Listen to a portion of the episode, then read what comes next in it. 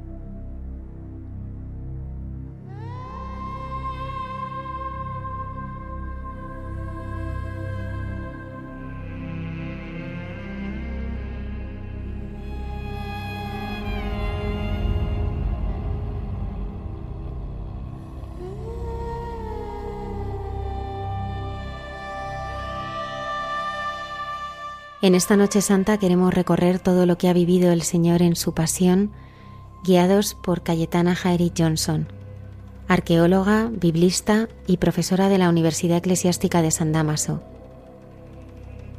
En los relatos de la pasión de Jesús, los evangelistas daban por hecho que el lector conocía muchas de las cosas a las que se refiere, los lugares, las tradiciones judías y romanas, las costumbres de aquel tiempo, que sin embargo hoy nosotros desconocemos, por lo que necesitamos ser introducidos en ellas para comprender mejor todo lo que los Evangelios nos narran de los días más decisivos de la historia de la humanidad y de nuestra propia historia. La llamada del Señor al Padre Miguel Márquez para que sea su descanso nos introduce las reflexiones que esta noche de Viernes Santo le sugiere a la luz de personas que hoy están crucificadas de maneras distintas. ¿Quién ve al Señor cubierto de llagas y afligido con persecuciones que no las abrace y las ame y las desee? La experiencia de Santa Teresa de Jesús ante el libro vivo, que era Jesús crucificado, es protagonista del diálogo de la hermana Carmen y José Manuel en Entre tú y yo. Saludamos a todo el equipo del programa y en especial a Antonio Escribano desde el control. Muchas gracias por acompañarnos. Comenzamos.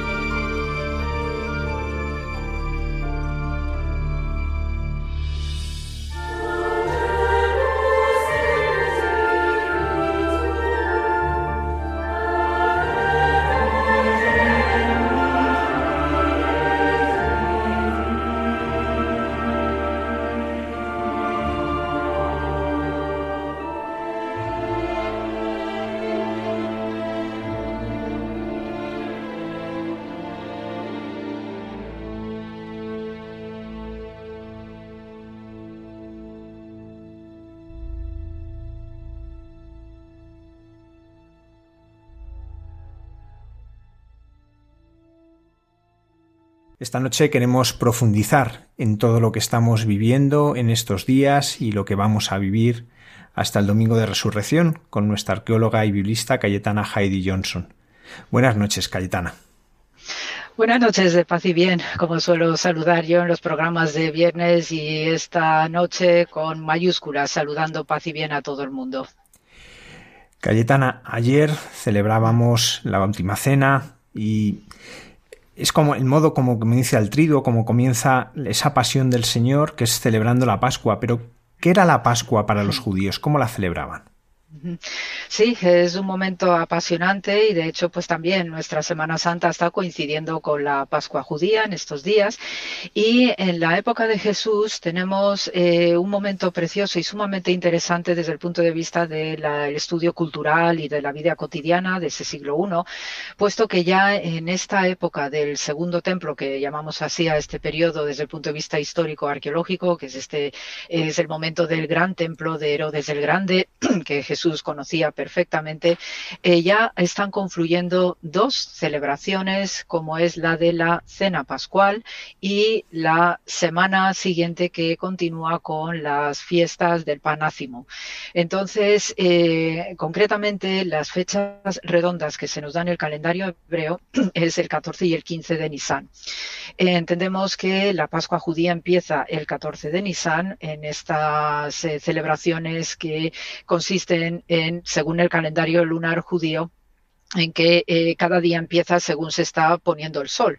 Entonces, el 14 de Nisan, pues es ese día en el cual empieza lo que es la Pascua propiamente dicha, que es Pesach en hebreo o Pascha en la lengua aramea, que era la lengua de Jesús, y alrededor de las 3 de la tarde se producía en el 14 de Nisan el sacrificio del Cordero Pascual. Entonces, eh, para ello había en el Templo de Jerusalén, ese templo maravilloso de Herodes el Grande, había tres órdenes sacerdotales dedicados exclusivamente a este sacrificio del Cordero Pascual y se estima que en esas fechas ¿no? que vivía Jesús, eh, pues se llegó a sacrificar del orden de unos 18.000 corderos. ¿eh? Fijaos, ese número también es enorme, ¿no? Para lo que se entiende de los estándares numéricos de una ciudad de la antigüedad. Y se cree que Jerusalén, igualmente en esa fecha, podía estar habitándose por unas 150.000 personas, que es una auténtica barbaridad. Cuando sabemos que la ciudad de Jerusalén, a comienzos de ese siglo I, época que estaba viviendo Jesús de Nazaret, pues tendría alrededor de entre unas 20.000 y 50.000 personas. O sea que si ya sube a 150.000 personas por la celebración pascual, indica que hay ya una consolidación de un calendario litúrgico también propiamente dicho del mundo judío, sobre todo con esta primerísima gran celebración de la liturgia anual judía, que es la Pascua, que es la que inicia realmente el calendario litúrgico judío. Entonces, en el 14 de Nisan, se producía alrededor de las 3, entre las 3 y 5 de la tarde, que es cuando se hacía este gran sacrificio del Cordero Pascual, se eh, realizaba eh, previo a que eh, se pusiera la noche o llegara la noche, y entonces en esa misma noche es cuando se debía hacer esta cena pascual. Y obviamente pues se podía comer bien la pieza entera o había ocasiones en que si había una familia reducida pues no se llegaba a terminar el animalito sacrificado y entonces se podía seguir comiendo al día siguiente. El caso es que ese 14 de Nisan es cuando eh, con toda seguridad por mi parte, se está celebrando esa cena pascual también con un protocolo muy pautado y muy tasado que lo tenemos ampliamente descrito en el Talmud, en el Tratado de la Mishnah, que se refiere a la celebración de la Pascua, y hay una serie de comportamientos eh, que se hace ¿no? en eh, los hogares o en el templo, puesto que eh, a las familias judías se les podía, pues, se podía celebrar la cena pascual en las casas o bien se podía ir al templo. O sea que había una doble celebración de una manera más íntima, más doméstica y otra más ceremonial o solemne con los sacerdotes. Entonces, esa noche del 14 de Nisan es cuando realmente se está produciendo esta cena del Señor, de Jesús de Nazaret, con todas, eh, con su familia, obviamente alrededor, y también con esos discípulos en esta imagen típica de la última cena que estamos viendo y viviendo en estos días. Cayetana, el relato del Evangelio nos cuenta cómo Jesús pide a sus discípulos que le preparen la Pascua, pero llama la atención el momento en que sucede, porque cuando nos habla de que Jesús celebra la Pascua, pero luego nos habla de qué es la Pascua. ¿A qué se debe esta diferencia al hablar de la Pascua que celebra Jesús y la Pascua que es lo que hace que, retiren los cadáveres de, los de las cruces? Sí, eh, en primer lugar, pues tenemos que ver desde el punto de vista de un judío, eh, cuando redacta el Evangelio, da por sentado una serie de cosas que conoce la persona que va a leer ese Evangelio. Entonces, cuando está hablando de la preparación pascual, se entiende que se está realizando ya todo el servicio del sacrificio del Cordero en el templo y eso implica preparación de la cena pascual. Entonces, una vez sacrificado el animalito, pues obviamente se llevaba, ¿no? Todos aquellos que habían llevado a sus corderos al sacrificio del templo, luego pues obviamente se llevaban la pieza que le correspondía a sus casas. Entonces, en ese sentido hay que entender esto de la preparación pascual y obviamente después ya se va a dar aquella última cena con todas las eh, los preceptos y los protocolos de la mesa que se hacían en las cenas eh, pascuales y en, especialmente en los tiempos de Jesús. ¿eh? A eso se puede referir. Y ya después, un poquito más adelante, Javier comentaré acerca de aspectos del 15 de Nisan, que es el mm, comienzo de la celebración del pan ácimo, del pan sin levadura, que es cuando se va a producir la crucifixión de Jesús. Hay un gesto que llama la atención y es que Jesús comienza esa Pascua lavando los pies de los discípulos. ¿Qué significado tiene este gesto? ¿Cómo lo tenemos que entender? Sí, eh, está muy relacionado con, por un lado, con un comportamiento sacerdotal, que también entra dentro del cuadro de lo que es el mesianismo sacerdotal judío, pero también forma parte de, estos protocolos o procedimientos de las cenas pascuales. Entonces, en, la, en todos los hogares y especialmente en el templo, pero aquellos que también están celebrando la cena pascual en sus casas, caso de Jesús, su familia, sus amigos, discípulos, etcétera, eh, se deben producir unos lavados rituales que incluyen manos en primer lugar y hay unas primeras bendiciones que se hace eh, poco antes de eh, sentarse a la mesa. El lavado de manos ritual es algo obligatorio y más que obligatorio en el judaísmo, no guarda todas esas conexiones con lo que implica el lavado ritual judío, que también es algo que siguen practicando hoy, a poco que quienes hayan estado en Israel y ve el muro de las lamentaciones, pues y especialmente en Shabbat, como todos se van lavando las manos, hay una serie de fuentecitas alrededor del muro de las lamentaciones, eso es obligatorio. Pero también el lavado de los pies tiene que ver estrictamente con el lavado de pies sacerdotal, puesto que eso sí que era una de las obligaciones sacerdotales que se hacían entre sí para estar en el espacio del santuario del Templo de Jerusalén. Eh, este lavado de pies conecta directamente con el episodio de la zarza ardiente de Moisés, cuando eh, se dice y leemos en el texto bíblico que Dios le pida a Moisés que se descalce porque está en terreno santo. Entonces, a partir de esa eh, costumbre o de ese acto de Moisés descalzándose cuando está delante de esa zarza que le está hablando, es la voz de Dios que está emanando de, ese, de esa zarza, pues se establece la costumbre sacerdotal de entrar descalzo en el santuario de Jerusalén, no solamente de sacerdotes, sino de todos aquellos que también van a ofrecer un sacrificio. Es decir, que en esta Semana Santa o la Pascua judía, pues eh, el fiel que está llevando a su cordero al sacrificio ritual, ¿no? Para el 14 de Nisan, probablemente estaba entrando descalzo con el animal en brazos limpio impecablemente porque ha tenido que darse un baño ritual y también su vestimenta debe ser impecable, debe ser inmaculado en limpieza y ninguna tara, ninguna mancha, incluso en el propio animal. ¿eh?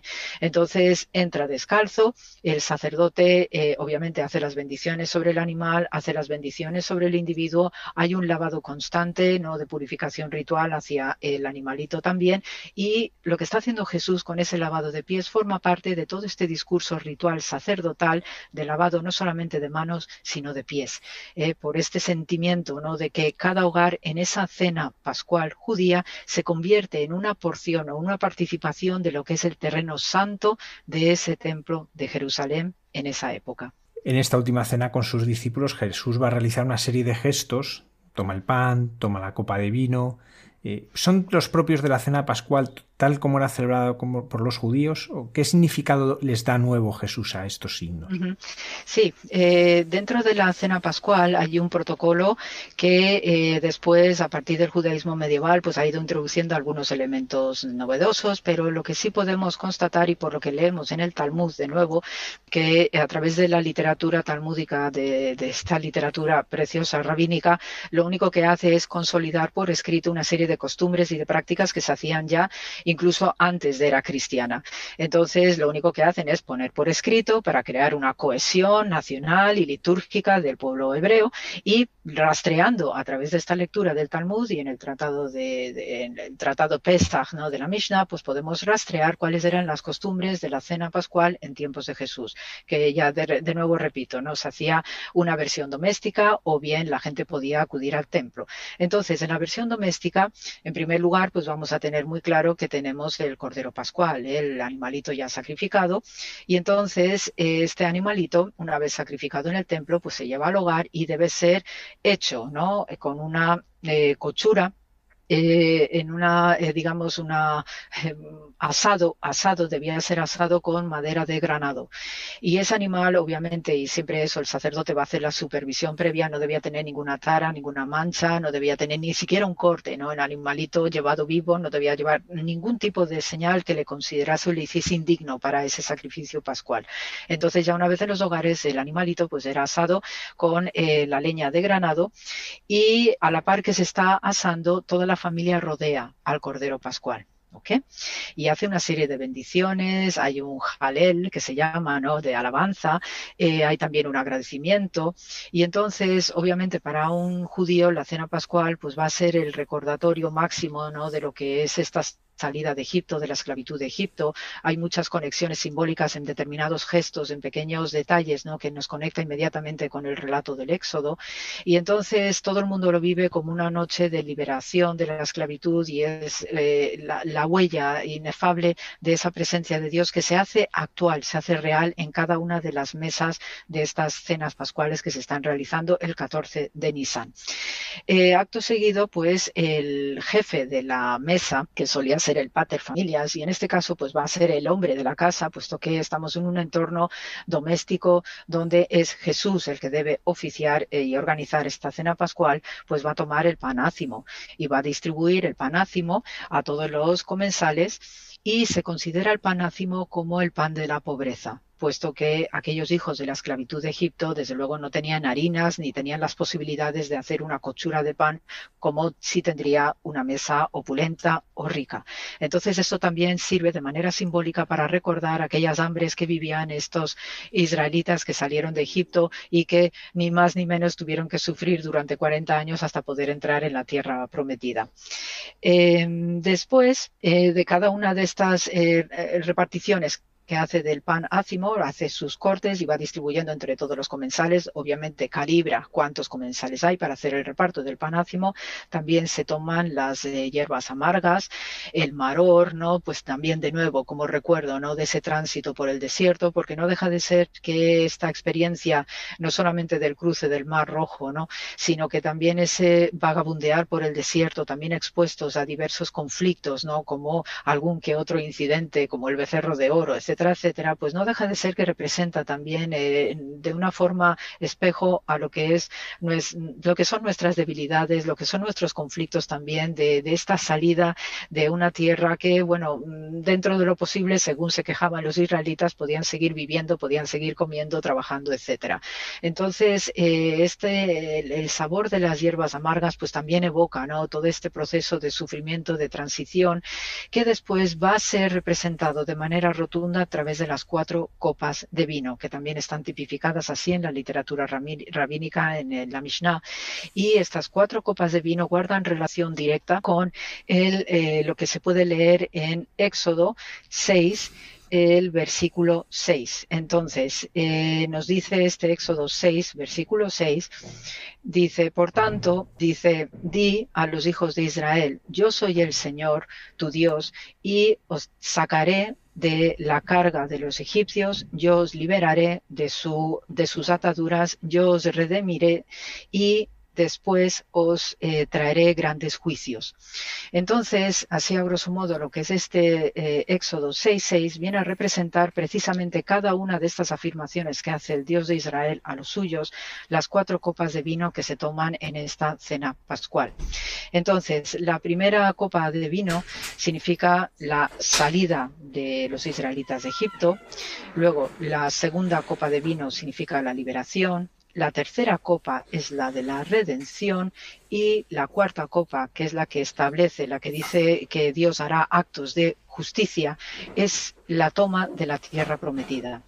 Con cada una de estas cuatro copas hay una bendición, pero la tercera copa, la de la redención, es la copa que tiene una bendición especial y hay un lavado específico con una bendición específica de manos. Y en este contexto me gusta situar especialmente el lavado de pies de Jesús que hace a sus discípulos, porque no solamente es el lavado ritual que hacen los sacerdotes en el templo de Jerusalén, está conectado con este episodio de la zarza ardiente, de ese descalzado que tiene que hacer Moisés, puesto que está en terreno santo, sino que precisamente en un acto de genialidad máxima, Jesús de Nazaret está cargando sobre sí mismo toda esta carga mesiánica redencional con actos simbólicos como sacerdote también que está dirigiendo a un nuevo Israel para que salgan de la esclavitud que en tiempos que le toca vivir son más que evidentes. ¿no? Hay una sociedad muy crítica, muy difícil, muy débil en ocasiones, con sacerdotes que están prevaricando cada dos por tres.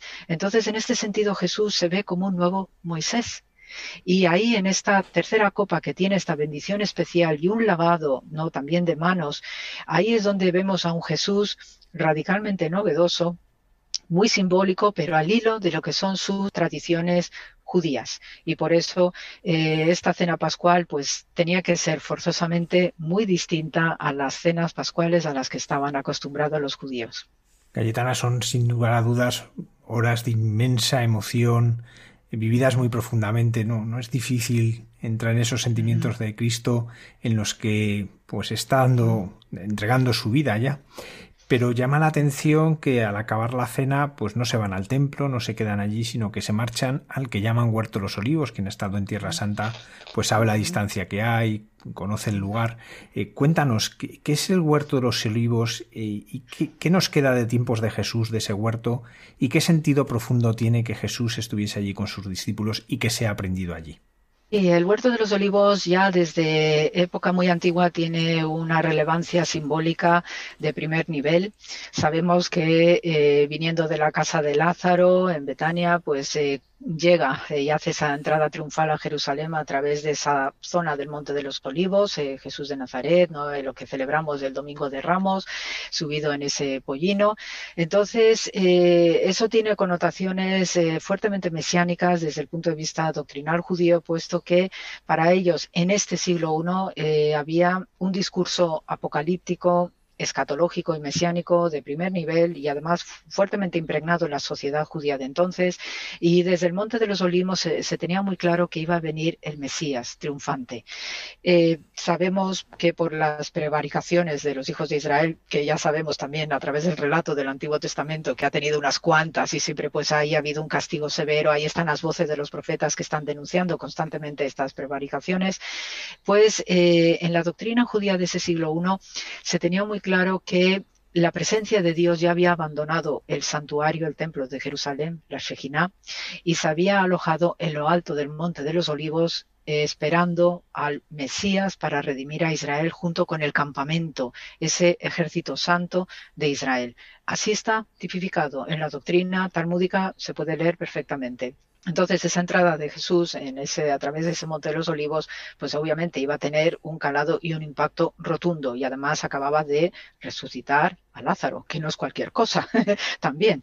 Entonces, eh, ese Monte de los Olivos, desde muy antiguo, pues también sabemos que era eh, un lugar donde pues los peregrinos que llegaban a la ciudad, que no tenían un alojamiento en un edificio no de ladrillos con habitaciones, etcétera, pues se hospedaban en las cuevas, ¿no? que lulan y que ah, sabemos que están ahora perfectamente excavadas, eh, gracias a los arqueólogos israelíes, ahí se hospedaban en esas cuevas.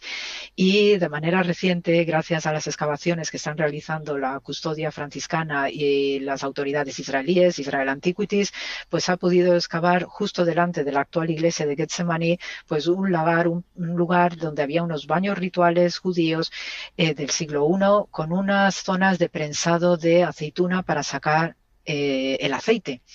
Entonces, este era un sitio muy especial que conecta maravillosamente con el discurso sacerdotal del santuario que le tienen a las espaldas, porque en este sitio sabemos que eh, los trabajadores que prensaban la aceituna procedente del monte de los olivos, ese exprimido del líquido de la aceituna iba directamente al aceite ritual utilizado por los sacerdotes en el templo de Jerusalén.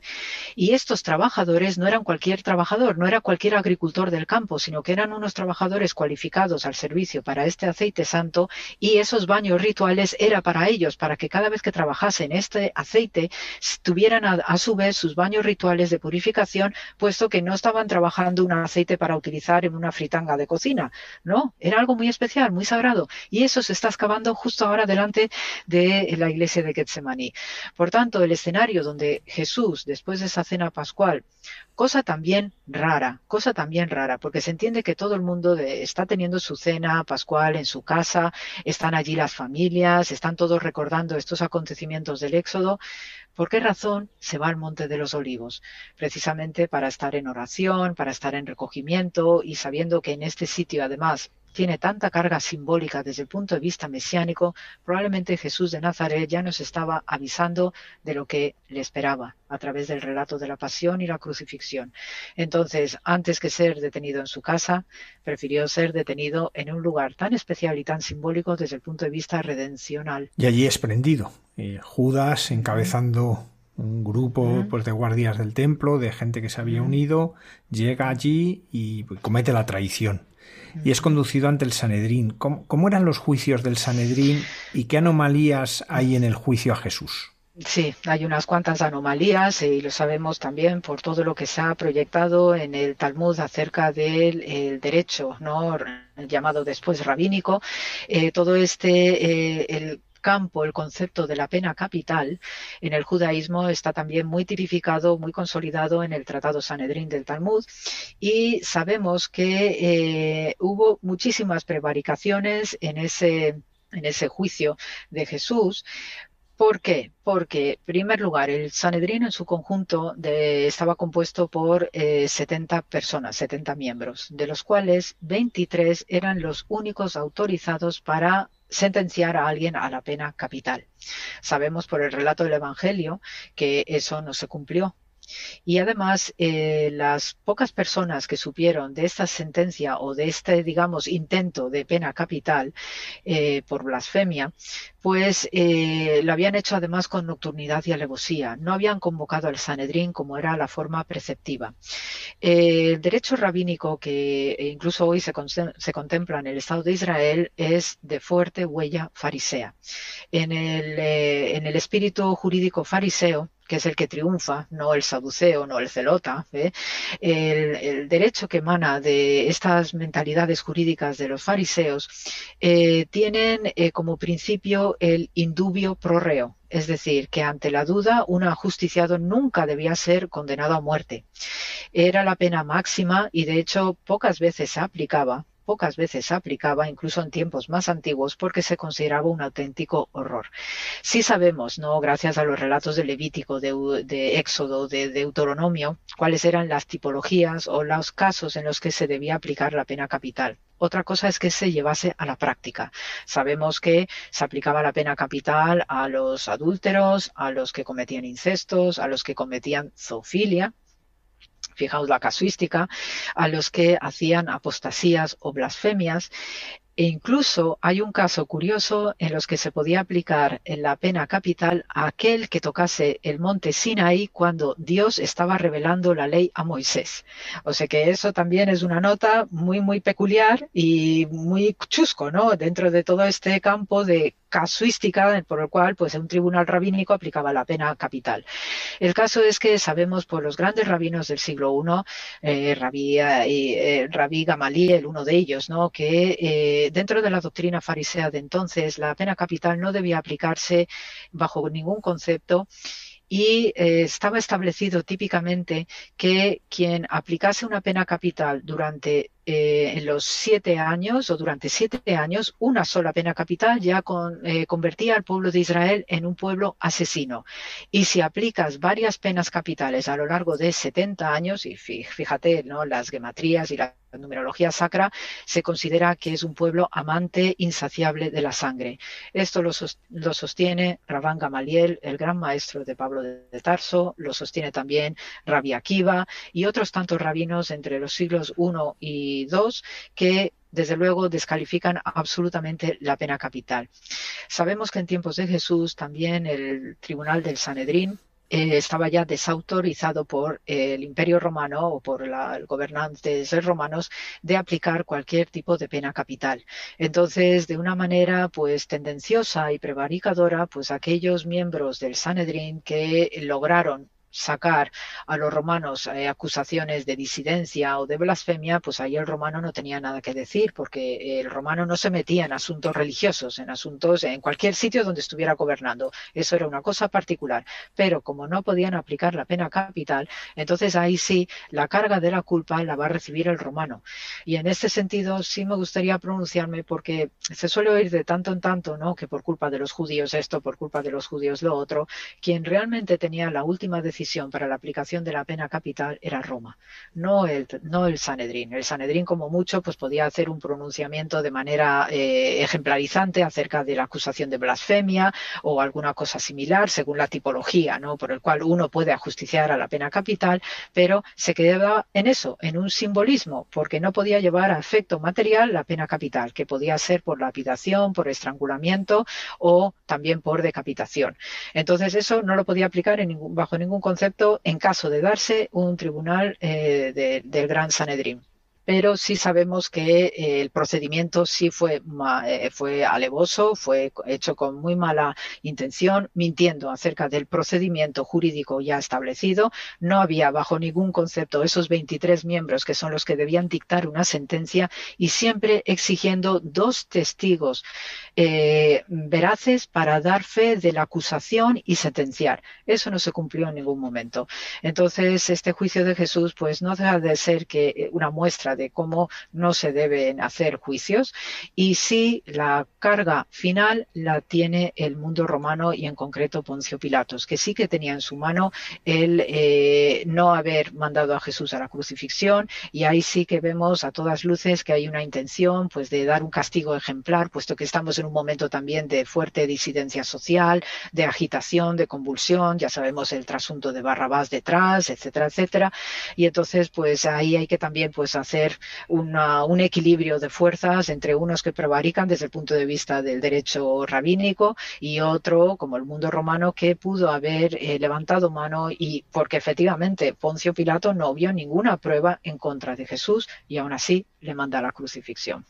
Profundicemos en ese momento porque llama la atención que un pueblo dominado se pliegue de esa manera al dominador, incluso entregando a un hijo de su pueblo para, para buscar que se la justicie. Eh, ¿Por qué lo hacen así? ¿Qué buscan en el fondo al hacerlo así? ¿Y por qué Pilatos al final, viendo que no, era, que no había culpabilidad en él, sin embargo, le condena? Ah, y quizás tenga que ver con eh, lo que es la propia personalidad de Poncio Pilatos. Eh, no tiene una buena reputación, incluso en registros romanos, es una personalidad débil, en ocasiones cobardica. Eh, era un lugar, esa mm, Judea ¿no? de este siglo I, que no era una, un lugar para un guarda romano, un pretor o un procurador, no era un lugar apetecible. O sea que la zona de Judea no era un lugar apetecible. Entonces, unido a que es un personaje un tanto difícil, complejo de carácter, pues obviamente para evitar más levantamientos y más problemas, sobre todo de cara al emperador, que también lo que necesitaba Pilatos era hacer méritos, pues entonces vamos a hacer algo ejemplarizante y sobre todo porque eso también era parte de la política imperial romana, crear este tipo de eh, castigos o de eh, cosas así cruentas para dar testimonio de quién es el dueño realmente, en este caso de Judea. Entonces, eh, yo lo relaciono ¿no? con una personalidad compleja, con un toque cobarde incluso, y bueno, pues hijo de su tiempo y su circunstancia, uno también se pregunta ¿no? acerca de ese pueblo hebreo en ese momento, que obviamente no lo debía estar pasando nada bien por todas estas circunstancias críticas sociales que están viviendo, eh, de, fuerte convulsión, incluso espiritual, puesto que tenemos todas estas, digamos, reflexiones religiosas alrededor, una figura central como Jesús de Nazaret, pero también tenemos el lado de los esenios y el mundo de Qumran, que también están allí denunciando abiertamente la prevaricación de los sacerdotes del Templo de Jerusalén. Es decir, no debía ser un ambiente nada fácil y bueno, pues eh, quizá en mi modesta opinión, quizás sea también parte del plan de Dios para dar testimonio de lo que es su grandeza a través de este hijo. Entra dentro también de un contexto del discurso doble mesiánico en este periodo. Eh, sabemos por la doctrina judía que había dos tipos de Mesías. El Mesías que conecta directamente con el siervo doliente de Isaías 53, el que va a ser martirizado, eh, despreciado por todos y abandonado, y ese se le conoce como el Mashiach ben Yosef, el Mesías hijo de José. Y después hay un segundo Mesías que es el escatológico, ese Mesías triunfal, el que vendrá con plena gloria, el que vendrá, ¿no? De ese monte de los olivos con todo el campamento de Israel y ese se conoce como el Mashiach ben David. Entonces probablemente en esta, en este tiempo todas estas doctrinas, ¿no? De tipo escatológico mesiánico y la esperanza máxima puesta en Jesús de Nazaret para un romano se le hacía insoportable un romano que es pragmático, que es también cuadriculado en sus observaciones, digamos, religiosas personales, ¿no? Con sus prácticas en Roma, etcétera, etcétera, el culto al emperador y tal. Debía haber en este punto del otro lado del Mediterráneo, pues unas gentes, no sé, que entraban como una especie de paroxismo con todas estas ideas que había de fondo y además llevadas a cabo de maneras tan extremas, pues cuando no estamos hablando de celotas que andaban degollando a la gente, que no se posicionaba a su favor, esos libertadores eh, a golpe de cuchillo, eh, vemos a los otros de Qumran que están denunciando constantemente a los sacerdotes del templo. Vemos por otro lado ¿no? a un Juan Bautista maravilloso que también forma parte ¿no? de este discurso crítico contra el sacerdocio que considera a todas luces eh, mentirosa y prevaricadora y además la dinastía herodiana de entonces. Entonces eh, hay que ver ¿no? con todo este discurso de fondo la figura rotunda de Jesús de Nazaret tenía que encuadrarse en todo este ambiente a la vez rotunda y parte ¿no? de este proyecto que, que, bueno, nos toca vivir estos días con muchísima pena, con muchísima también ilusión por la resurrección, pero que forma parte ¿no? de un discurso típicamente judío de su tiempo al hilo de todas estas ideas que están flotando y que eh, tristemente va a terminar a finales del siglo I con la destrucción del templo de Jerusalén. Y allí pues sí sabemos que muchos rabinos sufrieron, ¿no? porque también había rabinos mesiánicos que apoyaban abiertamente a Jesús de Nazaret, incluyendo al propio Flavio Josefo. Cayetana, Jesús sufre varios castigos. Conocemos, la, aunque la escritura es verdad que es muy parca al contarnos la flagelación, eh, al contarnos la coronación de espinas, al contarnos la crucifixión, ¿por qué todos estos castigos que no son frecuentes que se apliquen a la misma persona? ¿Qué sentido tiene que a Jesús se le sometiese a todos ellos?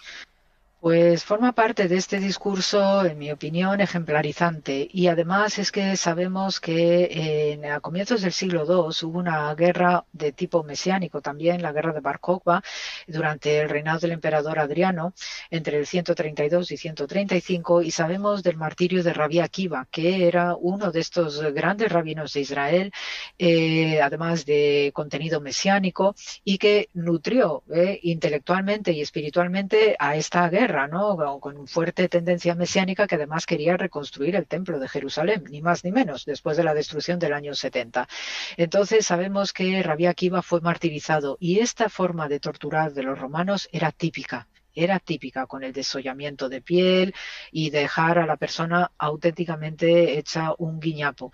Entonces, eh, la tortura, el martirio de Jesús entra dentro de lo que es el plan ¿no? de martirio estrictamente romano y de nuevo insisto que con fuertes tintes de dar un castigo ejemplarizante y a ojos de un judío esto era una auténtica abominación, no solamente ya la cruz, sino el propio maltrato al cuerpo de Jesús, porque en el judaísmo, y esto lo sabemos también por el relato bíblico y compartimos nosotros en esencia también ese espíritu, eh, somos hechos por un creador, ese creador alfarero, que del barro, de la tierra, de la tierra fértil además, no cualquier barro, es la tierra fértil, nos crea, eh, crea esa humanidad.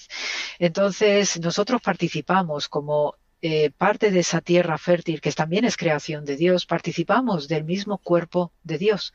Y por tanto, ese maltrato, esa tortura tan cruenta que se hizo sobre el cuerpo de Jesús, concibiéndolo ya como hijo de Dios, pues era maltratar al cuerpo de Dios mismo. Y entonces, en esto, el pueblo de Israel, aunque tú no te adhirieras a ese concepto mesiánico que ya estaba dando señales Jesús de Nazaret, pero no dejaba de ser judío, no dejaba de ser hijo de un pueblo y de una tradición con este fuerte contenido de como hijos de Dios también somos carne de ese propio Dios creador que nos ha moldeado con esa tierra fértil. Y por tanto, maltratar a un hermano es un horror. Y lo que hicieron con el cuerpo de Jesús da más evidencia todavía y, da mucha luz a esta creencia, a esta doctrina de no maltratar al ser humano, al prójimo, ni a la naturaleza, ni a los animales que habitan la creación de Dios. Cayetana, en la película de la Pasión aparece una escena eh, justo después de la flagelación en que la mujer de Pirato entrega a María una pila de, lienzos para, con los que luego se ve a María recogiendo la sangre del Señor. Esto no es algo que aparezca en el Evangelio. ¿Tiene pie en algún texto o qué quiere expresar con ello la película? Sí, ahí hay un fuerte contenido simbólico. Yo por el momento no he podido encontrar nada relacionado con ese acto de la recogida de la sangre de Jesús, pero sí lo puedo entender desde el punto de vista piadoso de lo que va a ser esa madre con ese hijo ¿no? que ha sido tan maltratado.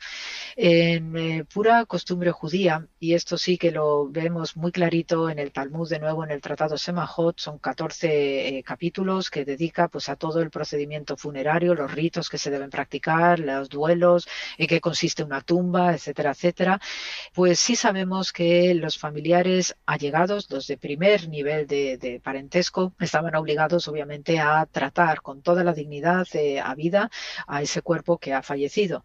Entonces, en este caso, eh, desde el punto de vista de la película, pues hay un guiño, digamos, anticipatorio de lo que va a ser ese lienzo que forma parte del sudario que debe envolver el cuerpo de la persona que luego va a ser eh, metido en una tumba.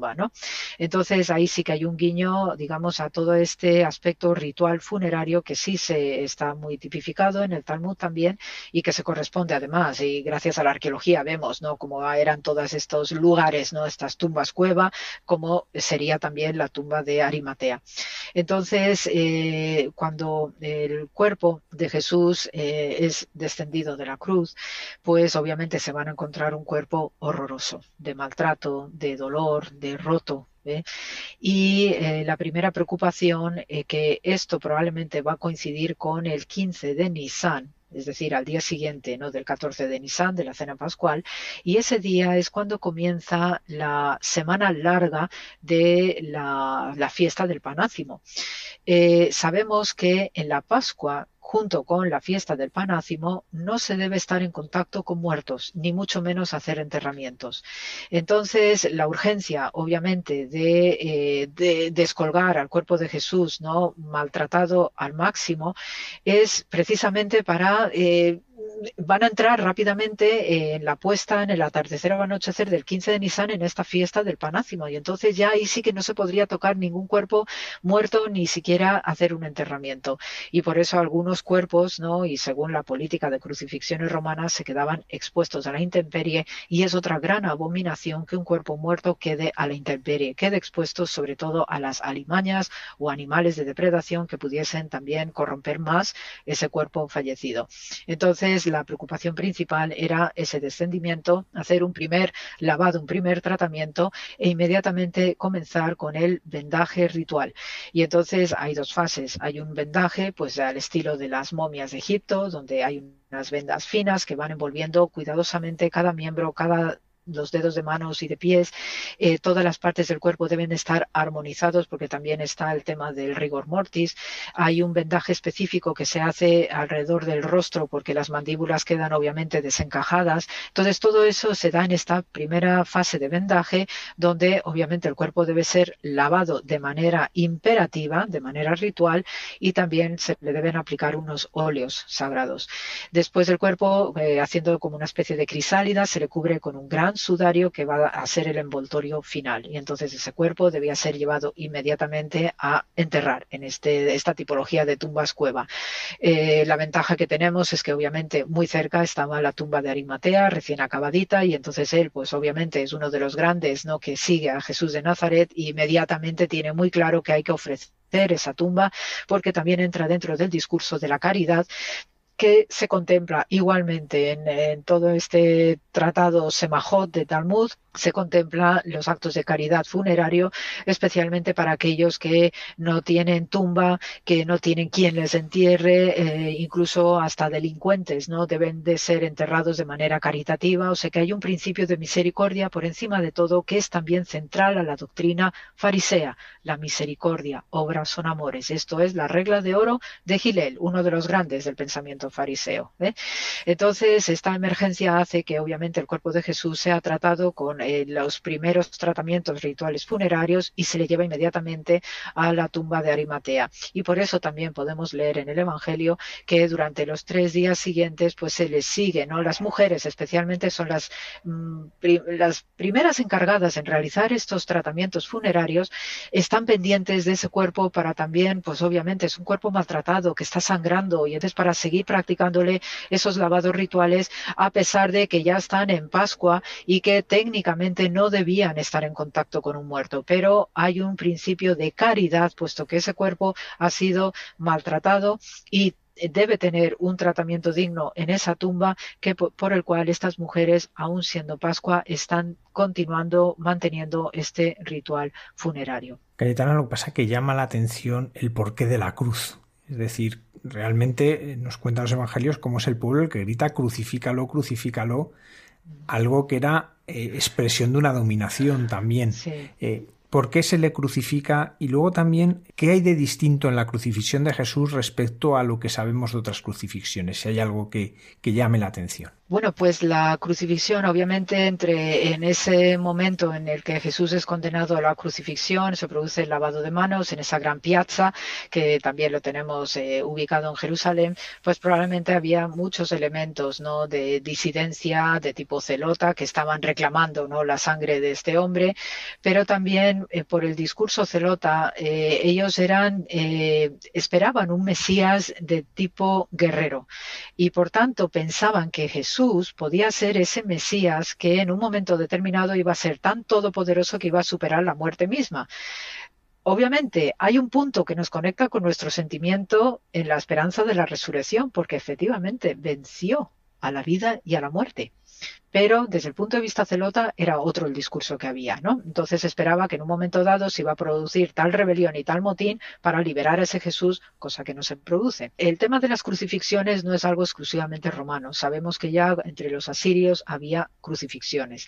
Y hablamos de asirios, estamos hablando de siglos, siglos eh, 8, 9, ¿no? Antes de era cristiana. Entonces sí sabemos que se aplicaba ese tipo de castigos, de penas capitales, porque también la crucifixión se servía para exponer a la gente que viera hasta dónde podía llegar la ley y dónde llegaban este tipo de penas capitales, o sea que eran, eh, eran muy ejemplarizantes de cara a los ojos del pueblo y una crucifixión famosa pues fue la del eh, Espartaco, por ejemplo, ¿no? que de vez en cuando nos echen ahora estas películas en Semana Santa, pues Espartaco también y los suyos fue crucificado a lo largo de la vía Apia saliendo de Roma para que todo el mundo lo viera. Y ojo, como te rebeles contra Roma, esto es lo que nosotros hacemos. O sea que en ese sentido también iba la crucifixión de Jesús. Pero desde el punto de vista de la simbología judía, la cruz también representaba la letra Tau, la última letra del alfabeto hebreo. Cuando uno ve el dibujo de la letra Tau eh, en su formato anterior, en su primera manifestación del alfabeto eh, hebreo, eh, vemos que tiene el dibujo de una cruz, tal cual a poco que pues nuestros eh, oyentes no pues quieran consultar la historia del alfabeto hebreo pues verán que hay una primera parte de alfabeto de una forma más antigua mm, que después va a evolucionar a la forma cuadrada bíblica que leen hoy los judíos. Pero en ese nivel anterior vemos que la última letra del alfabeto la letra tau es una cruz. Entonces para los judíos esa tau era una letra de máxima importancia y probablemente hubo algún tipo de conexión simbólica entre esa cruz que a todas luces era una abominación, era un castigo rotundo por parte de los romanos y un horror para el propio pueblo de Israel, pero haciendo una lectura interna, la Tau, que además en gematría es el número 400, es el número del juicio final.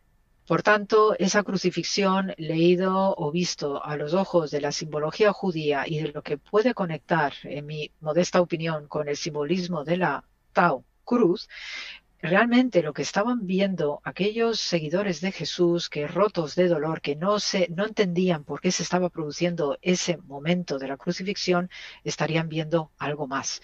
Y efectivamente tenemos luego relatos, ¿no? con literaturas, digamos, alrededor del Nuevo Testamento, como si se produce un terremoto, se produce una serie de acontecimientos atmosféricos que también enlaza muy bien con una serie de prodigios que leemos en el Nuevo Testamento, que también los tenemos registrados en otro tipo de relatos que narran que algo prodigioso estaba pasando en Jerusalén en el momento de la crucifixión.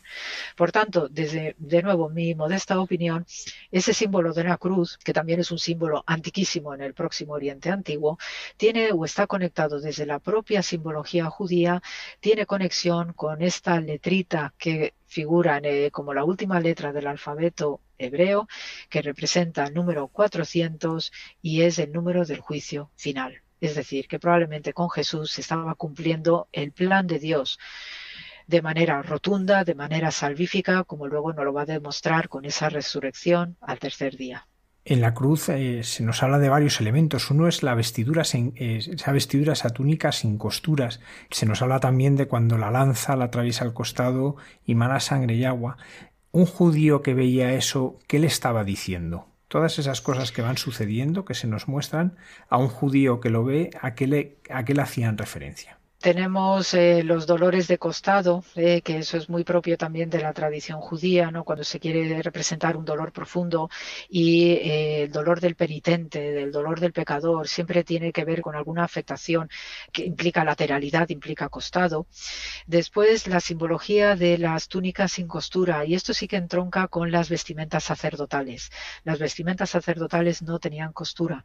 Esto también es un patrón común a lo que es la antigüedad del Próximo Oriente Antiguo ¿no? de las vestimentas sacerdotales. Sabemos que en los esenios de Qumran, por ejemplo, ¿no? que son eh, un sacerdocio colectivo que está viviendo ahí en ese estilo de vida monacal en Qumran, también sus vestiduras no tenían costuras y es más, no debían tener ningún tipo de raspón, ni, ni, sucio, ni ninguna raspadura, ni nada por el estilo, debían ir impecables y blanquísimos. Entonces hay una serie de connotaciones acerca de la vestimenta que rodea también el cuerpo de Jesús y eh, un detalle que eh, preocupa eh, en el momento que se le desciende de la cruz es cubrir sus su, desnudez.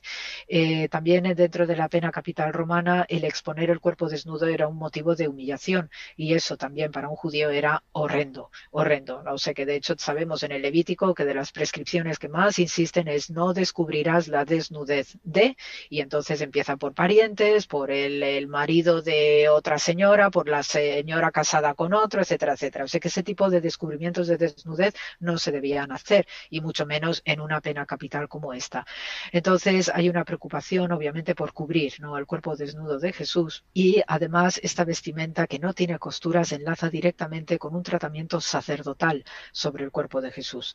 Me gusta mucho este punto ¿no? de la vestidura eh, y la falda que a veces se observa en algunos eh, cristos, de, especialmente de la época románica gótica, donde aparecen estas faldas ricamente bordadas, etcétera, ¿no? por las feligresas ¿no? del, del lugar y hace referencia ¿no? a esta falda o esta vestimenta sacerdotal que llevaba especialmente no solamente los sacerdotes en su conjunto, sino el sumo sacerdote de Jerusalén que en, eh, debajo de lo que era el gran mandil, el efod y después el pectoral de las doce piedras, pues tenía lo que se llamaba otro, eh, otra falda que le llamaban los calzones del pudor y entonces servía para proteger la desnudez del sumo sacerdote. En este sentido, esa vestimenta sacerdotal, sin costuras, que también se procura tapar al cuerpo de Jesús, guarda conexión inmediata con esta vestimenta del pudor del sumo sacerdote. Es decir, en ese Evangelio se está contemplando a Jesús dentro de esta perspectiva mesiánica como también el Mesías sacerdotal que contempla y que espera Israel. En la escritura aparece la expresión maldito el que pende de un madero. sin embargo para nosotros es causa de salvación. ¿Cómo esto a los discípulos, a aquellos que estaban cerca de Jesús, este maldito que cuelga un madero a la vez que Jesús colgando un madero, ¿qué les producía? Sí, eh, pues al hilo de lo que eh, estaba tipificado en la pena capital dentro del derecho rabínico y del derecho emanado de este momento eh, con el, gran Sanedrín, se sabía que una de las aplicaciones de la pena capital era la de colgar, colgar a alguien, ¿no? De un árbol. Era una de las formas, ¿no? Por estrangulamiento, ¿no? Era colgar a la persona. Entonces, sabiendo que ya en la doctrina jurídica se procuraba evitar al máximo lo que era la pena capital, pues precisamente gracias a estos comentarios de rabinos que lo único que eh, quería representar era lo grave que podía ser el delito que uno cometiera y por eso pues tú pones este tipo de penas máximas para por lo menos intimidar a la persona que no cometa el delito pero también es propio del discurso simbólico de Israel que donde hay una maldición siempre oculta, se oculta una bendición. Por tanto, entender que este leño tan, tan eh, duro, tan riguroso, sobre todo lo que también se contempla como la pena capital dentro del derecho rabínico, colgando a la persona ¿no? Eh, por ahorcamiento, pues no deja de ser que este momento de la crucifixión en el Gólgota iba a traernos la mayor de las bendiciones, puesto que Jesús iba a superar su propia vida y su propia muerte al tercer día. Nos cuenta la escritura que hay fenómenos atmosféricos, como decíamos antes, que hay terremotos, que se desgarra el velo del templo. Eh, ¿Tenemos evidencia de que esto sucedió en aquel momento? ¿Qué evidencias quedan en la arqueología, por ejemplo? Pues bueno, de a nivel arqueológico, pues no te puedo decir gran cosa porque obviamente no existe ya el templo de Jerusalén, pero sí sabemos que, por ejemplo, hay un gesto del desgarro de vestiduras, ¿no? Del sumo sacerdote por cuando es eh, eh, acusación, acusando a Jesús de blasfemo, etcétera, ¿no? Entonces, el que se desgarrase eh, las cortinas, que el parojet, que se llama así, ¿no? Las cortinas que protegía al santo de los santos del templo de Jerusalén, es equiparable al desgarro de la vestidura del sumo sacerdote aunque sabemos que es un sumo sacerdote que está prevaricando, pero no deja de ser sumo sacerdote, el desgarro de una vestidura o una vestimenta sacerdotal y especialmente del sumo sacerdote implicaba una ruptura de todo el orden divino. Entonces, en el momento de la crucifixión y que se produzca ese desgarro de la cortina que protege al lugar más santo, era que efectivamente se estaba produciendo la ruptura de todo el orden divino consagrado que en ese momento estaba dándose a través de Jesús de Nazaret que muere en ese momento desde el punto de vista terrenal. Es en este momento que podemos conectar con la huida de la presencia de Dios del templo de Jerusalén, la Shejina, que sale huyendo y tenemos relatos también maravillosos al respecto en el Talmud, donde pues sale del interior del Santo de los Santos, va saltando del patio, del patio de los sacerdotes al patio de las mujeres y así va saliendo, saliendo hasta que al final se posiciona en lo alto del Monte de los Olivos. Qué casualidad que allí esa presencia de Dios, la Shejina, se va a ubicar también la ascensión de Jesús precisamente. Entonces, eh, hay toda una serie de, discursos, ¿no? La exégesis judía, el ojo que tiene el judío para contemplar determinados fenómenos, las señales atmosféricas, ese desgarro, ¿no? De la cortina, etcétera, tiene que ver con todas este, este tipo de lecturas de señales, de prodigios, que ellos están tan acostumbrados a través de toda su trayectoria histórica. Entonces, en este punto en el que se produce el desgarro de la cortina que protege al santo de los santos, donde habitaba la presencia de Dios en el templo de Jerusalén es tan equiparable y tan abominable como el desgarro de la vestidura del sumo sacerdote. Y en este sentido, que se produce justo al fallecimiento cuando expira Jesús en la cruz, es un discurso más que simbólico, más que elocuente y también nos dice mucho de ese espíritu del judaísmo de entonces. Cayetana, ya hemos hablado de cómo es el momento del descendimiento, de cómo le preparan pero una cosa que llama la atención cuando uno va al Santo Sepulcro en Jerusalén es la cercanía que hay entre el Calvario y donde veneramos el Santo Sepulcro. ¿A qué se debe esta proximidad? Porque parece muy difícil de entender que Jesús fuese sepultado tan cerca de donde es crucificado.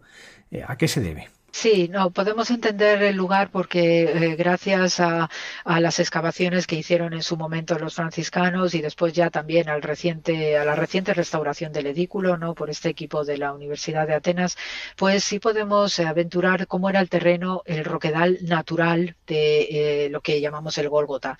Entonces, justo debajo de la actual iglesia del Santo Sepulcro se conserva todavía aquellos aspectos de cuando la zona era una cantera, se conserva muy bien todo ese diseño, ¿no? De los trabajos de antaño de los canteros y después pues fue convertido en un jardín precisamente para dar servicio a un nuevo uso como el funerario. Entonces, cuando eh, la basílica, la primera basílica del Santo Sepulcro proyectada por Constantino y Santa Elena a comienzos del siglo IV empieza a tomar cuerpo y forma, pues obviamente eh, al levantar esa iglesia tuvieron que eh, allanar el terreno y seleccionar aquellas partes que estrictamente estaban destinados a la veneración. Entonces, sabemos que la roca del Gólgota, además con todos los análisis de sedimentos que se han hecho, se prueba que es roquedal del siglo I, pues allí Santa Elena y Constantino se encargan de eh, trabajar el terreno para que, quede lo más simbólico y representativo del lugar de la crucifixión. Y unos pocos metros más allá también se dedican a quitar pues roquedal eh, sobrante para dejar solamente expuesto la parte que más nos interesa de ese edículo que consiste en dos partes. La capilla del ángel, donde estaba sentado ese angelote y que dice las mujeres a quién buscáis, y luego el banco del pudridero, porque el resto no interesaba, puesto que Jesús había resucitado, no hubo necesidad de preservar lo que luego sería más allá la tumba de Arimatea, que contenía una serie de nichos para guardar los huesos después del año de pudridero, eh, eh pasado los tres días de, de enterramiento del individuo, pues si la persona no había vuelto a la vida al cabo de esos tres días, y así también está tipificado en el Talmud, entonces se entiende que esa persona ya iba un tránsito largo de un año para darse o verse con el Creador en esa segunda muerte y entonces tú recolectabas los huesos y los ponías en un nicho en unos osarios. Solamente preservaron lo que era testimonio de ese momento de la crucifixión y de la resurrección. No es extraño ¿eh? que estuvieran tan cerca porque realmente la tipología del terreno y por lo que se ha excavado y porque vemos debajo de la basílica actual o la iglesia del Santo Sepulcro actual, compruebamos perfectamente cuál era la orografía y el roquedal. El sepulcro vacío es testimonio de la resurrección. De hecho, cuando uno piensa que no hay testigos directos de la resurrección, excepto el sepulcro y, los lienzos que están allí, uno se puede preguntar qué es lo que descubren las mujeres por primero, que son las primeras que llegan, qué es lo que descubren, qué es lo que se encuentran, qué les está diciendo eso, pero sobre todo, qué le dice a Pedro y a Juan, porque nos dice la escritura que Juan vio y creyó. Sí, además es que es llamativo porque en el Evangelio de Juan solamente se nos menciona el sudario doblado que hay en esa tumba. Y entonces este es un detalle también muy significativo, cosa que no aparece mencionado en los otros evangelios. Y para mí también es un detalle precioso porque ese sudario doblado yo lo conecto profundamente pues con la costumbre de los maestros, de los sabios de su tiempo cuando se reunían con sus discípulos. Caso de Jesús con sus discípulos, sus apóstoles. ¿eh? Entonces, por ejemplo, en la cena pascual, como cualquier otra comida, como cualquier otra eh, cena que se diera en el mundo judío, pues el maestro, ¿no? que está también impartiendo sabiduría, no solamente el alimento físico y la bebida física, ¿eh? y las palabras que van a continuación también forman parte de ese alimento global, ¿no? Acerca del individuo física y espiritualmente.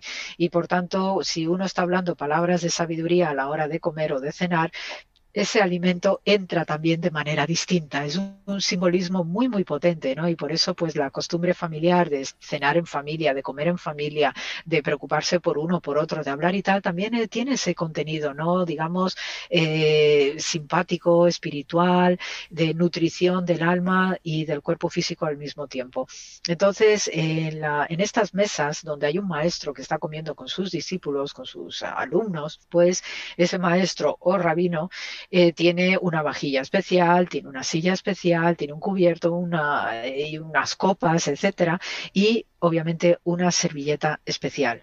Entonces, eh, estas comidas, ¿no? Donde estás tú con tu maestro, pues suelen ser eh, amenas, eh, están hablando, están preguntándose, y maestro, ¿y tú qué piensas de esto? Porque Rabí fulanito dijo esto, porque lo otro y tal. Siempre son eternos discutidores, ¿no? Les encanta la discusión, la argumentación, la polémica, y siguen y siguen, ¿no? Entonces, pues en esas comidas, pues oye, uno se levanta, se sienta a la mesa, va a coger agua, va a coger vino, va a coger más pan, porque obviamente se eternizan, entonces acaban las cosas de la mesa, pues uno repone. Y el maestro o el rabino, ¿no? Cada vez que se levantaba de la mesa, lo que hacía era dejar su servilleta dobladita, porque esa era la señal de que la comida no había terminado, sea cena o sea comida, no había terminado. Ya después sí, al final, cuando uno ya termina del todo, dejabas todo pues un tanto revuelto, ¿no? Como hacemos también en nuestras mesas. Pero el protocolo exigía que si el maestro no daba por finalizada esa comida, dejaba su servilleta doblada. Y esa era la señal de que la cosa continuaba. Entonces, en este sentido, y eso también es un comportamiento muy sacerdotal en el pueblo de Israel, eh, el ver ese sudario doblado nos está chivando de este tipo de comportamientos que se daban entre maestros, entre esos sabios, rabinos y por supuesto los sacerdotes. Entonces, ese sudario doblado es ese sudario ¿no? sacerdotal de, que rodeó al propio cuerpo de Jesús y simplemente con la indicación, no me veréis aquí, pero volveré. Y eso es lo que también de manera preciosa, bonita, entrañable, pues hacen nuestros sacerdotes en cada misa con el corporal, que es esa servilleta que desdoblan y vuelven a doblar, siempre con esa intención de que Cristo volverá en cada oficio religioso y en esa misa, lo mismo que Jesús dejó, ¿no? Con ese sudario doblado, diciendo, yo me voy o no me veréis, pero volveré constantemente cuando vosotros os reunáis en mi nombre, parafraseando lo que también dice el pueblo de Israel cuando se reúne en congregación, en Minián, y así está prescrito en Deuteronomio. Quienes se reúnen en mi nombre, ahí estaré yo. Cuando hoy peregrinamos a los santos lugares, eh, solo nos dejan estar unos breves segundos en el pequeño habitáculo en que se conserva la piedra donde fue depositado Jesús. La verdad es que son segundos breves, pero que marcan el corazón para toda la vida y, y muchas personas lo experimentan así. ¿Cómo podemos tener la certeza cuando nos metemos allí, cuando nos tenemos que agachar para entrar allí, de que realmente estamos en la piedra en que Jesús resucitó, la piedra que en aquella que fue testigo de lo que el acontecimiento más maravilloso que ha acontecido en la vida. Sí, de hecho, pues bien, lo echamos de menos, ¿no? El no haber podido ir ahí el año pasado y este año todavía estamos con la esperanza de poder aparecer por ahí en algún momento. Pero sí es cierto y en eso pues tenemos que agradecer al trabajo que, que hacen los arqueólogos, que hacemos también los arqueólogos, porque también en este sentido participo. Y sí sabemos que gracias no solamente a los informes y a las otras excavaciones que hizo la custodia franciscana, sino también nos vamos apoyando en las novísimas, ¿no? Restauraciones y mantenimiento que se está haciendo en la Basílica del Santo Sepulcro, no solamente es la restauración del edículo que eh, ya ha terminado hace unos pocos años y que ha quedado espectacular, sino que también en este año pandémico se ha seguido manteniendo y haciendo trabajos de restauración, de limpieza especialmente hasta la, hasta la cúpula, ¿no? Entonces, todo ello nos está chivando de eh, que realmente hay una evidencia física, material, arqueológica, porque se han analizado todo y ya está publicado todos los sedimentos que además rodean al edículo y si se confirma que hay sedimentos del siglo I con unos poquitos sillares ¿no? que nos chivan de esta tumba de Arimatea, pero después también tenemos los sedimentos de las estructuras que proyectaran un primer edículo Constantino y Santa Elena del siglo IV. O sea que eso gracias a Dios, mejor dicho, se preserva. Y la arqueología ha podido probar, gracias a las nuevas técnicas que se están aplicando en arqueología en tierras de la Biblia, como es las técnicas de microarqueología, que están dándonos resultados espectaculares. Todo esto también se une pues a la tradición, obviamente, de los peregrinos, que eh, peregrinos anónimos o eh, autores, ¿no? Que dejaron es, por escrito, ¿no? Los primeros relatos de peregrinación, como el peregrino de Burdeos, ¿no? Que es contemporáneo de Constantino y San Santa Elena y luego a finales del siglo IV la famosa Egeria, pues son estos primeros relatos ya por escrito que sí nos van chivando de costumbres, de miliarios, ¿no? De tantos kilómetros hay de tal a tal sitio, pero que ellos están guiando por la tradición oral de gentes que no sabremos nunca cómo se llamaron en su momento, pero que van informando ¿no? a estas personas que tienen ese empuje y ese emprendimiento de dejar por escrito un itinerario ya de peregrinación. Entonces, todos estos relatos pues no caen al vacío, ¿no? Es decir, que la tradición oral en las literaturas del Próximo Oriente Antiguo eh, también afecta ¿no? a la parte occidental, pero por la zona que nos toca, tiene un peso específico. Y la gente no habla por hablar, la gente pues habrá charlatanes y habrá de todo, pero en cuestiones tan sensibles como son estos aspectos religiosos, tenemos que agradecer mucho, ¿no? Estos relatos que están recopilando ni más ni menos las fuentes vivas de gente anónima que van preguntando según viajan a Tierra Santa por esas fechas. Y luego, para mí, lo más rotundo es que eh, en estos momentos de la guerra de Bar Kokhba, emperador Adriano, eh, comienzos del siglo II, pues tenemos que el emperador Adriano estaba ya harto de los judíos y de aquellos seguidores eh, mesiánicos de Jesús y decide construir sobre el Gólgota un templo a Afrodita de manera rotunda. Lo mismo que después en Belén, donde nace Jesús sobre la cueva Pesebre, construye un bosque de eh, Tamuz Adonis, otra divinidad pagana. Entonces, si este emperador a comienzos del siglo II está construyendo este tipo de estructuras sobre los dos lugares principales de veneración ya de esos inicios de era cristiana será por algo. Es decir, había gente que iba a estos lugares y el emperador, pues para evitar ya más veleidades de tipo mesiánico que se estaban dando de manera recurrente en Israel y además ya con esta guerra de Bar que si ganaba lo que pretendía era proyectar de nuevo el templo de Jerusalén, pues imagínate lo que, lo que era aquello. Entonces, ¿qué hace este tipo de construcciones? Algo más debía haber allí ya. Entonces, para mí es la señal de las señales de que efectivamente ya hay una veneración temprana, a poco tiempo después de esa crucifixión, y ya la gente pues quiere seguir viviendo, ¿no? De una manera disimulada o discreta, casi clandestina a veces, pero ya quiere ir sintiendo, quiere ir vibrando, ¿no? Todos los lugares donde caminaba Jesús, donde se sentó en algún eh, bar a tomar algo, donde predicaba, todo este tipo de acontecimientos que más eh, le mantuviese viva esa creencia en una figura tan extraordinaria como era Jesús de Nazaret. Cayetana, la escritura nos dice al tercer día resucitó, pero claro, hoy hemos celebrado en muchos sitios cuatro y media, cuatro, cinco, hemos celebrado la muerte de Jesús y no van a pasar poquito más de 24 horas y ya estamos celebrando la resurrección. ¿Cómo se explica este al tercer día resucitó con luego una celebración en que parece que no se respetan los tres días? Sí, no, desde el punto de vista de nuestro calendario obviamente no se cumplen los tres días, ¿no? Entonces ahí ya pues tenemos que entrar en lo que es eh, los cómputos del calendario judío, este 14-15 de Nisan, para entender por qué se habla de los tres días. Eh, sabemos perfectamente por este, de nuevo, tratado Semajot de Talmud, ¿no? Que trata todo este ámbito funerario y costumbres, etcétera, que sí se esperaba eh, tres días, ¿no? Una vez que se había depositado el cuerpo ya vendado en este banco de pudridero, se estaba atento a por lo menos en esos tres primeros días para ver si volvía otra vez, ¿no? Y entonces, en este sentido, pues eh, hay, claro, el debate de si realmente nuestro viernes coincidiría con su día, ¿no? Del 15 de Nisan. Y entonces, como sabemos que el calendario judío es lunar, pues ellos van moviendo las fechas del 14 y 15 de Nisan en función de, de las lunas que le toque para la celebración pascual.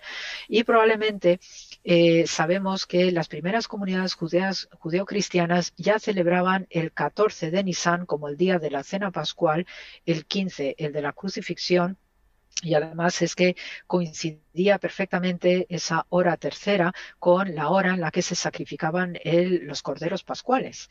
Entonces, todo eso, claro, tiene un simbolismo adicional, ¿no? De lo que es la representación del cordero sacrificial, la crucifixión de Jesús, etcétera.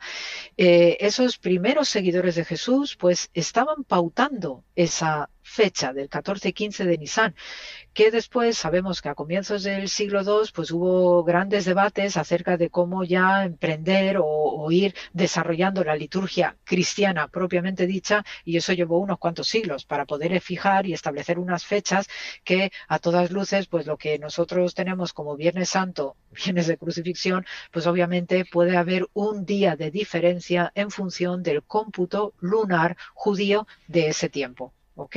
Entonces ahí, pues en esos primeros siglos, por lo menos de, eh, de este momento de la crucifixión hasta el siglo IV, los debates eran muy encendidos, estaban muy vivos y sobre todo porque estos primeros, digamos, judeo-cristianos y los judíos noáquicos, noáquicos, es decir, los judíos que eh, sostenían que los primeros, eh, siguiendo lo que dice el libro del episodio de Noé, cuando termina el diluvio, que Dios da los primeros siete mandamientos a toda la humanidad, pues estos seguidores noáquicos también son eh, judíos de tipo escatológico, no apocalíptico. Entonces, este, estos primeros grupos de judíos, ellos se aferraban a las fechas judías, 14 y 15 de Nisan, y esperando al cómputo de los tres días.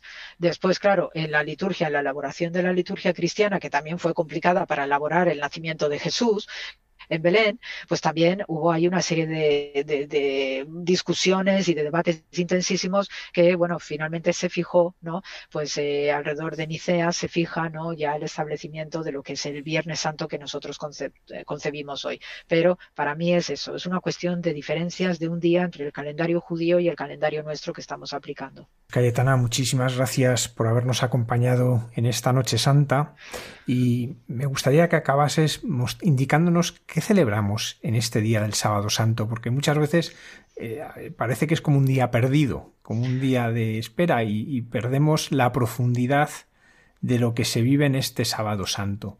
Pues eh, eh, yo lo pongo en relación además con lo que estamos viviendo en este año tan especial, también este año presente, en el cual el Santo Sepulcro se ha vuelto a abrir. Eh, ya he recibido así un primer vídeo del Domingo de Ramos, por ejemplo, donde estaban todos bajando del Dominus Plebit en el Monte de los Olivos, ahí con sus palmetas y demás, haciendo esa entrada, ¿no? Pues como haría Jesús en su momento. Y ya, pues después del cierre que tuvo rotundo el Santo Sepulcro el año pasado, por las razones que todos conocemos de confinamiento, ese Santo Sepulcro que nunca se había cerrado desde el siglo XIV, fue gracias a otra pandemia que se dio, la gran peste negra del siglo XIV, pues fue más que elocuente. Y ahora esta apertura, que aunque está todavía vacío el edificio, no hay una posibilidad todavía de recuperar las peregrinaciones como se hacía. Ahora esta Semana Santa y la Pascua judía es la gran prueba de lo que es la vacunación que se está dando en Israel, que ya han llegado al 80% y entonces ahora va a ser la gran prueba, ¿no? Para ver si está funcionando todo, si después ya de la Semana Santa o la Pascua judía, pues todo puede volver a encaminarse a recibir peregrinos, etcétera. Entonces, ese Santo Sepulcro se ha vuelto a abrir, está brillando todo, está tremendamente limpio, hasta han pulido el suelo, pero no deja de ser que hay un tono de melancolía en el fondo, ¿no? Porque, porque no deja de ser que en estos días ¿no? que siguen a la crucifixión de Jesús, eh, no solamente tenemos estos fenómenos atmosféricos ¿no? y este desgarro ¿no? de, la, de la cortina que protege al lugar más santo del Templo de Jerusalén, sino que también es un momento de silencio. Y es un momento de silencio que también conecta ¿no? con el mundo funerario judío, que invita a la reflexión interna de los que están dolientes, de los que están sufriendo ¿no? la pérdida de ese ser querido. Eh, imaginamos cómo debía estar sintiendo María, la madre de Jesús, cómo debían estar sintiéndose aquellas mujeres ¿no? que también estaban atendiendo al cuerpo no maltratado de Jesús. Eh, debía ser un momento ciertamente doloroso. ¿eh? Y yo me pongo especialmente en lugar de María, ¿no? la madre de, Jesús. Eh, según la costumbre, cuando se produce un enterramiento, pues hay un duelo de siete días que eh, se llama Shifta en el mundo judío y entonces ahí los familiares están sentados habitualmente en la puerta de la tumba y un pequeño espacio eh, que hoy se correspondería con lo que es la capilla del ángel de la, del actual edículo del Santo Sepulcro y entonces ahí se sientan en el suelo, están en duelo ¿no? Eh, y, y, la, y los vecinos o, u otras personas zonas ¿no? del lugar, pues deben asistirles, ¿no? Es decir, se les debe dar de comer, se les debe asear, se les debe dar de beber especialmente, ¿no? Porque entienden que hay un dolor y que uno se siente inútil, se siente parado, ¿no? Pero no deja de ser que ese, este, estos días, y especialmente con la, eh, el entierro de Jesús, yo lo conecto muy bien con la dormición de Jonás en el barco poco antes de ser tragado por la ballena en el libro de Jonás. Entonces ahí utiliza un verbo muy específico, muy técnico desde el punto de vista de la doctrina judía que conecta con el sueño profético. El verbo irdam, ¿no? como aparece así en el texto de Jonás, es ese Jonás que se va al fondo de la bodega del barco, donde pretende huir del llamado de Dios y se va a dormir.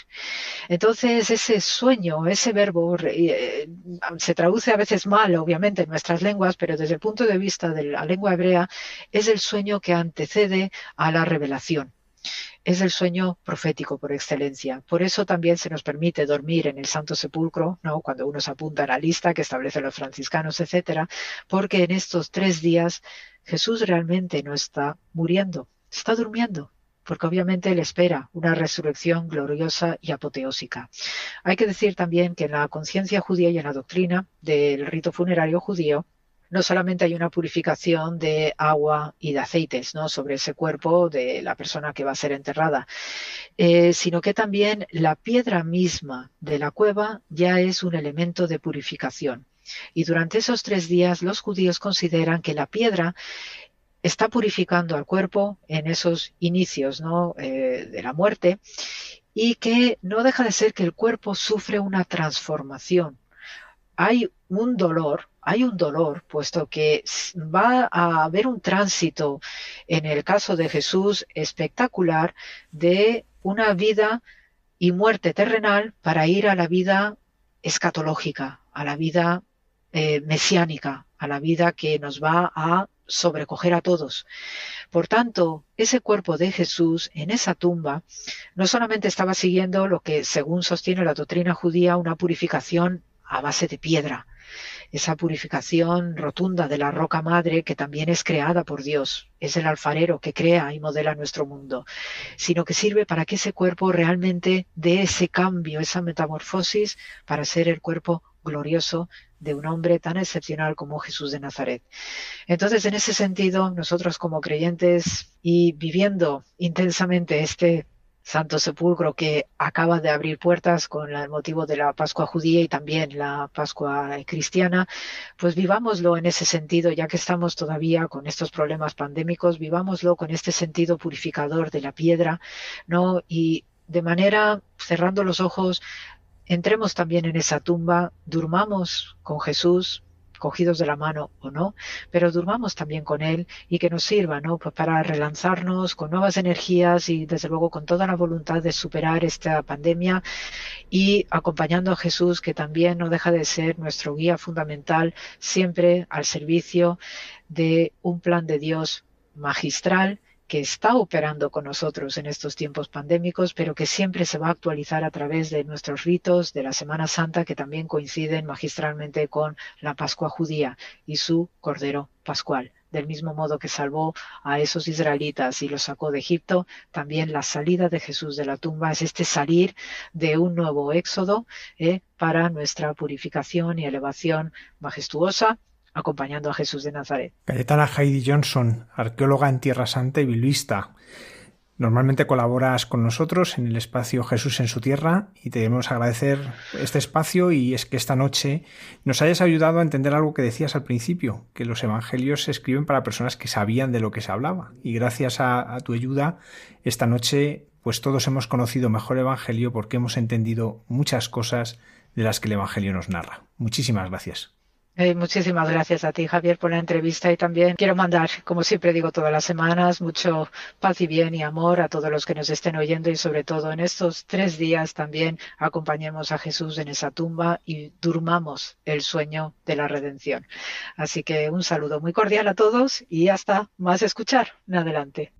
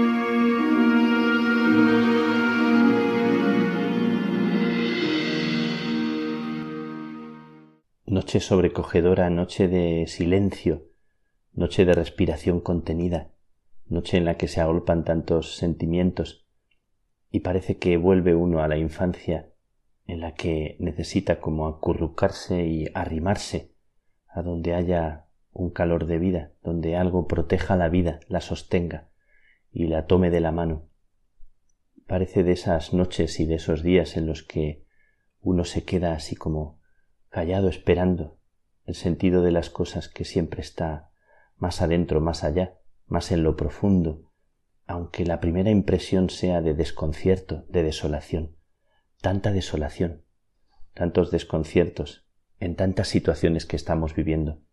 ¿Qué noche esta, que es como la noche en la que se pierde el sentido, en la que la historia se parece quebrar y parece que que se destruye lo que era un sueño y nos quedamos con el sentimiento profundo de estar como perdidos.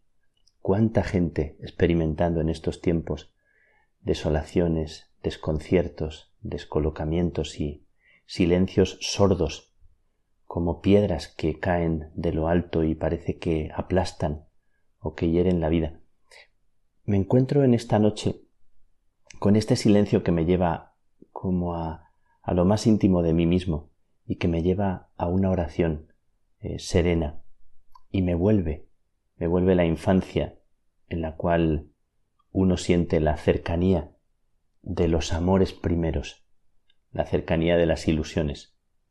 Y quiero confesaros, y quiero hacer como una confesión, como que fuera un momento para desnudar el alma, para poner el corazón así abierto en esta noche en la que es noche de verdades, en la que queda a la luz el sentimiento del corazón como en los momentos más radicales, en los momentos más eh, últimos, que son siempre momentos primeros, porque Dios siempre inicia la vida cuando parece que a nosotros se nos acaba y hace germinar y florecer lo que nosotros no sospechábamos en el momento oportuno. Así siento la vida esta noche. Y quiero deciros que uno de estos días, no sé con motivo de qué fiesta, no importa qué fiesta fuera, no importa qué día fuera, porque era un día ordinario en el que yo estaba en mis tareas, en mis faenas, en lo que estuviera haciendo, que mm, podía ser los deberes de inglés o entre una actividad u otra, eh, lo que fuera, estaba yo así en, en cualquier circunstancia y me vino un sentimiento hondo, un sentimiento muy cercano de la presencia de María, de la presencia de la Virgen, sí, de, de mi madre, de mi hermana, de la señora, como un sentimiento que me traía el recuerdo de la infancia, cuando en los días más apretados, en los días en los que yo sentía miedo, o sentía vergüenza, o sentía alguna especie de, de circunstancia que amenazaba la vida, apretaba en mi mano, con el puño cerrado, la imagencita de, de la Virgen y le pedía, le suplicaba, era como un seguro de vida. Ahora lo recuerdo. Y siempre, siempre, también como en aquellas noches en las que intuía que podía haber alguna pesadilla y me daba tanto miedo tener sueños en los que me sentía tan amenazado. Y siempre, siempre que invocaba, siempre que pedía, siempre que decía María, siempre sucedía algo y siempre ella acudía. En estos días he sentido en un momento determinado la cercanía de María que era como un te quiero, estoy aquí. Y no venía como a cuento, no venía después de una oración, no venía al final de la Eucaristía, en un momento cualquiera, en mi habitación, sin yo pedir nada, sin yo decir nada, es como si se acercara, me rozara con su cercanía, como una madre que está ahí y se acerca delicada y me decía te quiero, estoy aquí, eres algo hermoso para mí. Y fue solo un instante, pero fue un instante que hizo conexión con todo lo que en mi vida yo he sentido de más hermoso de parte de María. Y os lo quería comunicar porque no me lo quería guardar para mí, porque tengo esta ocasión de deciros que también esto me conecta con esta noche en la que estamos, en la que he sentido también la cercanía de Jesús. Aunque estamos celebrando que es la muerte, que es el silencio, que es el sepulcro, estamos celebrando que es un día de desconcierto, donde no queremos ya pasar rápidamente a las soluciones bonitas o a los finales felices, sino que queremos aguantar también la respiración y, y, saber acompañar la semilla que está enterrada en la tierra y que todavía no ha germinado, y queremos escuchar el latir de esa semilla que está ahí enterrada, sin adelantar, sin querer enseguida pasar a lo siguiente porque nos resulta tan incómodo esta espera en la que no sabemos y en las que Dios va tejiendo la vida. Silencio en esta noche en la que he sentido en estos días la cercanía de Jesús como un regalo gratuito, como que no viniera a partir de mi cumplimiento o a partir de, de que yo haya hecho bien o mal las cosas. Es como una sensación muy fuerte, muy poderosa de también un te quiero, que es el te quiero que estuvo al principio de mi, de mi vocación y que me ha traído lo mejor de lo que yo vivo como la médula, como la raíz de lo que es mi fe y mi esperanza y mi confianza, el único lugar donde respira mi alma, donde respira honda mi alma, esta sensación de sentirme acompañado, de sentir que Dios es como una mirada que, que no reprocha, que no juzga, que no me condena, y como si me fuera difícil creerlo, pero como si me invitara a rendirme, y le he sentido cerca también en su cuerpo muerto, he sentido que él me pedía que le sostuviera. Es no un momento en el que me hago consciente de mis debilidades, de mis infidelidades, de mis torpezas, muchas, de mis errores, que parece que la vida se me fuera, en considerar, en pensar mis propios errores como si, si la vida fuera un examen, con lo nervioso que me pongo yo con los exámenes, como si la vida fuera un, un estar midiéndote, comparándote en una competición, y como si él dijera no, la vida consiste en que sepas sostenerme, sepas cuidarme, sepas dejarme que yo sea el que apoye mi cabeza en ti. Y me sobrecoge y me estremece compartiros este pensamiento porque es como otra manera, otro otro modo de considerar aquel gesto de Juan en la última cena, en que él apoyó su cabeza en el pecho de Jesús, que siempre nos resulta tan un momento tan tan especial, tan bonito que Jesús se deje eh, reclinar la cabeza de Juan en su pecho en un momento en el que él está seguramente principiando, iniciando ya su propia angustia, lo que sabe que se avecina, y sin embargo regala uno de los gestos más hermosos, de, de más ternura que hay en los Evangelios, justo cuando él está tal vez necesitando más que nadie que alguien le deje, que él apoye su cabeza en su pecho, pero nunca Nunca lo pensamos así. Y no sé por qué hoy esta noche, pensando también en estos días en mi sacerdocio, en mi ministerio, he sentido que Jesús me pedía no poner excusas y dejarle que descansara en mí. Y aunque yo sienta que, que no soy alguien capaz de sostener su propia vida, la vida de, de todo un Dios, sí que me ha dicho, lo haces cada vez que escuchas a alguien, cada vez que sostienes y consuelas, cada vez que pones un poco de bálsamo en la vida de las personas, cada vez que a alguien le devuelves un poco la paz, lo haces y descanso en ti cada vez que, que logras traer a, a alguien un poco de luz. Y me ha dejado como un sentimiento muy fuerte en estos días en los que celebramos los misterios que son de, salvación, decimos, y que nuestro mundo está tan desconcertado, tan descolocado, se me acerca este sentimiento fuerte de abrigar la vida, de abrazar la vida de cada persona, de que nuestra oración y nuestra fe se convierta como en el regazo de una madre o de un padre que sostiene, que protege, que, que da luz, que da la vida.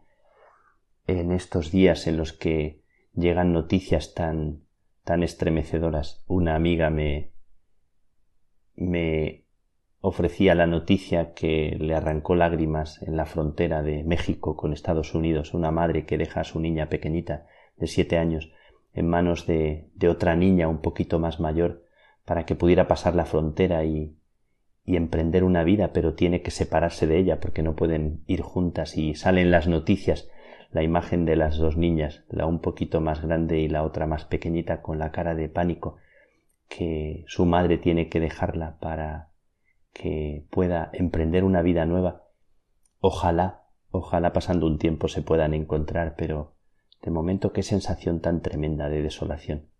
Estos días me llega la noticia de, de la muerte de un peregrino, nuestros peregrinos de Tierra Santa, y uno de nuestros peregrinos que, que perdió la vida violentamente en un robo. Y imaginamos y, sentimos profundamente la desolación de, de su hija, de su hijo, y es un peregrino que ha caminado con nosotros y le han arrancado, le han arrebatado la vida y se me queda dentro como un silencio en el que no, no es fácil consolar a las personas. Y me llega dentro la denuncia de una persona muy cercana, muy, muy mía, que ha sido denunciada de una forma muy, muy sin, sin sentido y que está sufriendo las consecuencias de esa denuncia y viviéndolo con mucha honestidad, con mucha sinceridad, con mucha nobleza, pero también con mucho miedo, con mucho pánico, con mucho dolor y con mucho desconcierto. Por poneros algunos ejemplos de los muchos que, que habitualmente ponemos y que, y que estallen a nuestra vida de ellos. Pero en esta noche en que se me hace silencio en el corazón y se me hace Jesús cercanía de, de su rostro que se inclina sobre mí y que me pide que yo, temblando, le, le abrigue, le arrope, se me acerca en el rostro de Jesús el rostro de tantas personas, y no para pedirme una palabra, ni para pedirme que esté a la altura, ni para pedirme que yo sea fuerte. No me está pidiendo que yo sea perfecto, me está pidiendo que acoja la vida, como acoge nuestra vida las personas que más nos han querido que lo que han hecho ha sido sostenernos aunque ellos temblaran, en esta noche que es noche de silencio, que es noche de sepulcro, pero que es noche de, de, de vientre, de útero de la vida, que va a traer la vida, aunque ahora lo que experimentemos sea esta soledad, esta sensación, este, este vacío, como este miedo del sepulcro que anuncia un mañana, como la semilla que está en la tierra. Y siempre me gusta mucho pensar en la semilla que está en la tierra, y me gusta mucho pensar en aquellas palabras del poeta del siglo XVI que no las voy a leer tal cual, pero es una poesía que tal vez en algún momento he recordado. Decía el poeta eh, Señor, derríbame, pero levántame como tú quieres. Abáteme, pero sosténme y devuélveme la altura que tú quieres para mí. Desconciértame, pero regálame tu concierto. Eh, dame, Señor, la oscuridad que arrebate la luz que yo creo tener y dame la luz que tú quieres para mí. Eh, Señor, si acaso en la tristeza veo mis días, regálame tú la alegría que todavía no he descubierto y que es la alegría más pura, más limpia. Así que haz tu obra y no te estorbe mi, mi queja, que mi queja sea para ti la invitación a regalarme lo que tú quieres en este día, porque quiero acogerte en mi regazo, porque quiero ofrecerte, Señor, sin excusas, el regalo de, de mi abrazo y de mi aquí estoy, aunque yo tiemble. En esta noche de silencio quiero hacer silencio con vosotros, quiero guardar silencio esperando la vida con María, y quiero agradecer el amor recibido a lo largo de toda mi historia, de las personas que ya se fueron y de las que están, pero os pido que podamos mirar juntos hacia adelante que juntos hagamos silencio, que peguemos nuestra vida en comunión todos estos días. Hablan de comunión, hablan de una profunda comunión del corazón, que es lo que nos hace fuertes. Lo que nos mata la vida es la división, y sin embargo somos tan hermanos y no siempre lo sabemos. Pues gracias a, a ti que estás ahí, a ti que vas de camino, a ti que sufres o que estás desconcertado o desconcertada y piensas que la vida no tiene un propósito, que tu vida sea semilla y que Él sepa hacerlo. Quiero esta noche abrazar tu vida, la abrazo y la estrecho contra mi pecho, también yo necesitando un abrazo y necesitando también ser valiente, aunque me sienta un niño, y saber decir sí, aunque me nazca como a Jesús decirle que pase de mí este cáliz, que también Jesús lo dijo, pase de mí este cáliz, eh, pero luego le nació también por dentro decir, con voz temblorosa y con sudor de sangre, pero hágase tu voluntad, que se haga la vida en mí, en nosotros, en ti, Señor, que se haga la vida. Nosotros creemos en la vida y agradecemos tanto la vida. Gracias de corazón en el silencio de esta noche por la semilla que está escondida en la tierra y que sin duda dará su fruto y germinará como no imaginamos. Que Dios te bendiga.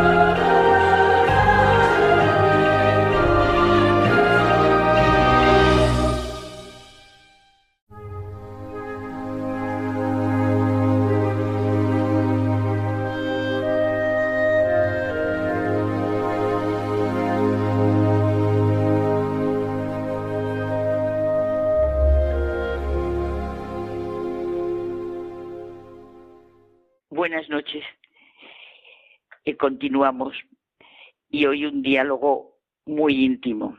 Jesús crucificado, libro vivo. Es que hoy es un día tan especial. Creed en Dios, creed en mí. Él ya nos ha dado todo. A nosotros nos toca la fe y la confianza. Jesús crucificado. Libro vivo para Santa Teresa de Jesús. Nuestro deseo hoy, ¿verdad, José Manuel? Es sentir con todos ustedes el amor extremo de Dios que se manifiesta en Cristo crucificado y que viviéramos de nuestro encuentro con Él como le pasó a Teresa de Jesús. Su testimonio nos ayuda. Que, imagínate, Carmen, nadie puede imaginarse ni pensar en Teresa de Jesús sin este encuentro con Jesús crucificado, ese libro vivo, ¿no? Como ella dice. ¿Qué sabríamos de Teresa de Jesús siendo sencillamente Teresa de Ahumada y no Teresa de Jesús, verdad? Claro, como dice San Pablo, nunca entre vosotros me prefiere saber cosa alguna sino a Jesucristo y este crucificado. Y otro testimonio de este estilo, de Romano Guardini, que también alimenta la memoria de nuestro corazón. Solo por Cristo sabemos a ciencia cierta que Dios nos ama y nos perdona. Realmente, solo es seguro lo que se manifiesta en la cruz, la actitud que en ella alienta, la fuerza que palpita en aquel corazón. Es muy cierto, el corazón de Jesús es el principio y el fin de todas las cosas. Oh amor que me amas más, como diría Teresa de Jesús, de lo que yo me puedo amar ni entiendo. Todo lo restante, que esté firmemente asentado, cuando se trata de vida o muerte eterna, solo lo está en función de su infinito amor y gracias a él. Para Teresa de Jesús, ya en los comienzos de su encuentro, de su trato de amistad con quien sabía la, la amaba, sintió en su interior, no hayas miedo, yo te daré libro vivo. Y es que eran momentos muy duros. La verdad es que el sufrimiento siempre ha estado presente eh, en la vida de, Santa Teresa, tantas enfermedades, dificultades, ¿verdad? Y en los comienzos de su experiencia mística, eh, cuando la arrebatan, fíjate, sus libros espirituales, es cuando siente que el Señor le promete, no hayas miedo, yo te daré libro vivo. Y el libro vivo fue para ella el crucificado. ¿Quién ve al Señor cubierto de llagas y afligido con persecuciones, que no las abrace y las ame y las desee? ¿Crees de verdad en un amor así, hasta el extremo, es lo que da sentido a su vida, a nuestra vida. Se alimenta Teresa de los pasajes bíblicos. Toma tu cruz y sígueme. Ayudar a llevar la cruz como el cirineo. Juntos andemos, Señor. Por donde fuereis, tengo de ir. Tomemos, hermanos, su cruz. No hagáis caso de lo que dijeren. Tropezando y aun cayendo como Él, no os apartéis de la cruz ni la dejéis. Ya se sabe, quien quiera gozar del crucificado ha de pasar cruz, estar al pie de la cruz con María, la Madre. Por donde fue Cristo, han de ir los que le siguen, si no se quieren perder. En la cruz está la vida y el consuelo. Es el primero, es el primer verso de, de uno de sus poemas. En la cruz está la vida y el consuelo, y ella sola es el camino para el cielo. En la cruz está el Señor de cielo y tierra, y el gozar de mucha paz, aunque haya guerra. Todos los males destierra en este suelo. Alma mía, toma la cruz con gran consuelo. Después que se puso en cruz el Salvador, en la cruz está la gloria y el honor. En padecer dolor, vida y consuelo. Y el camino más seguro para el cielo, que repite detrás de todos estos pareados que hemos leído, eso es la cruz de Cristo.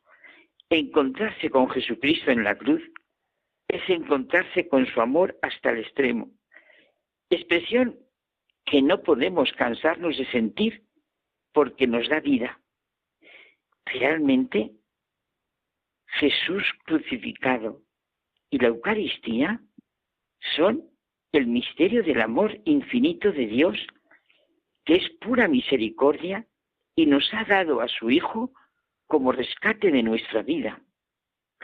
El Papa Benedicto XVI nos recuerda que si infinito es el amor misericordioso de Dios, que ha llegado al punto de dar a su Hijo único como rescate de nuestra vida, grande es también nuestra responsabilidad. Cada uno, por tanto, debe reconocer que está enfermo para poder ser sanado. Cada uno debe confesar su propio pecado para que el perdón de Dios, ya dado en la cruz, pueda tener efecto en su corazón y en su vida. Sí, siempre nuestra mirada centrada en Jesucristo crucificado. En ese crucifijo que muchos llevamos siempre y tenemos en la cabecera de nuestras camas, el crucifijo está siempre presente en la vida cotidiana de todo cristiano, en toda iglesia, en toda capilla y oratorio. En nuestro corazón sentimos que sería un bien estuviera presidiendo todos los tribunales de justicia, todos los centros de sanación, de educación, vamos, todo. Jesús crucificado habla a toda la humanidad. Es manantial de vida inmortal, escuela de paz, patrimonio universal de perdón y de misericordia. Es prueba permanente de un amor oblativo e infinito que llevó a Dios a hacerse hombre, vulnerable como nosotros, hasta morir crucificado. Mm, es que sus brazos clavados se abren para cada ser humano y nos invitan a acercarnos a Él con la seguridad de que nos va a acoger y estrechar en un abrazo de infinita ternura. Cuando sea levantado en la tierra, atraeré a todos hacia mí.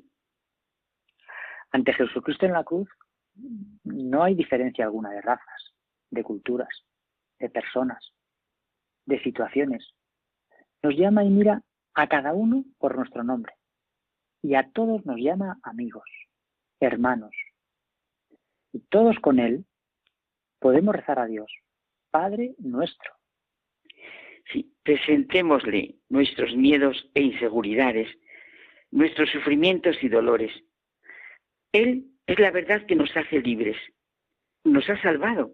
Solo tenemos que creerlo y vivirlo, ser responsables y conscientes de ello, como tú nos has recordado que ha dicho Benedicto XVI por nuestro encuentro personal con Jesús crucificado, estamos en el verdadero camino de conversión con todas sus dificultades.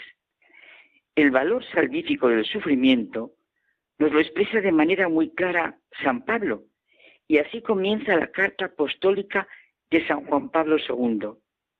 El dolor salvífico. Suplo en mi carne lo que falta a las tribulaciones de Cristo por su cuerpo que es la Iglesia. Las actitudes de Santa Teresa ante todo tipo de sufrimiento son las que todos comprendemos desde la experiencia paulina y que ella también vivió profundamente convencida, como nos lo transmite en su obra de la Reforma del Carmelo y en todas las dificultades y penas de su vida.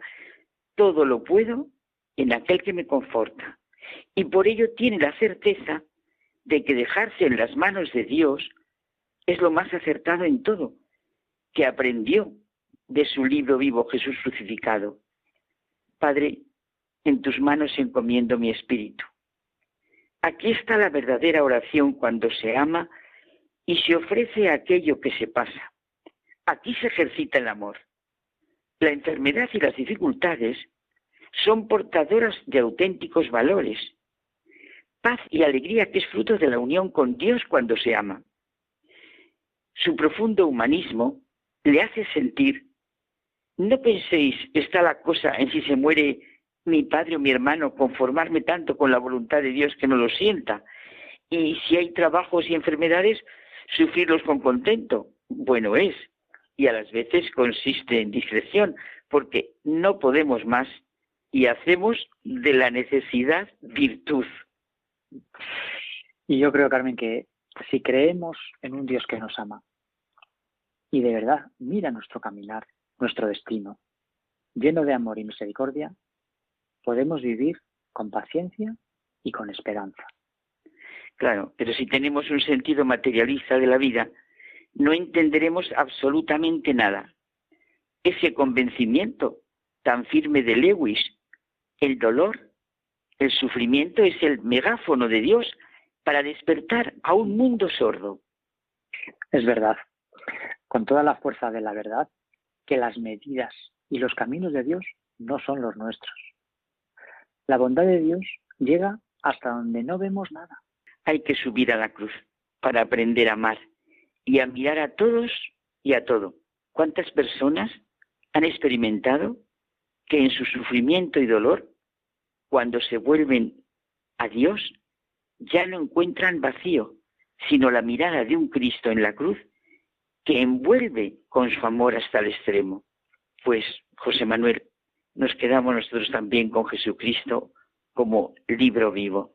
Muy bien, pues hasta la semana que viene. Buenas noches.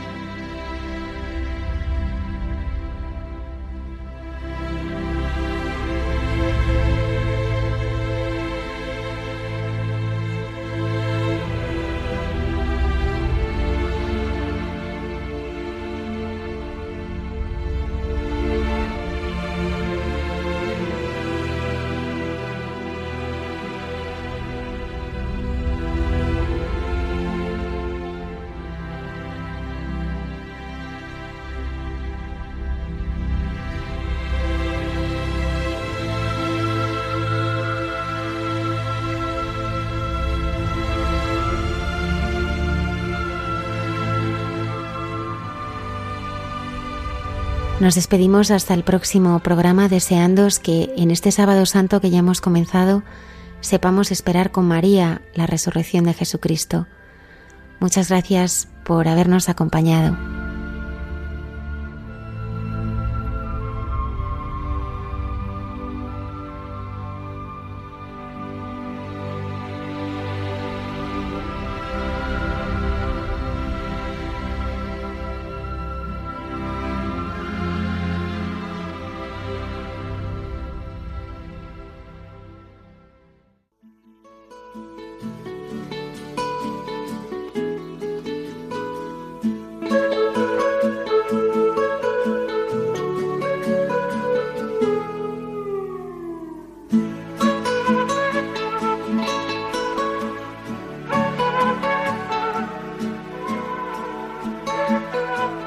Y así finaliza en Radio María. Hay mucha gente buena. Un programa dirigido por Almudena Delgado.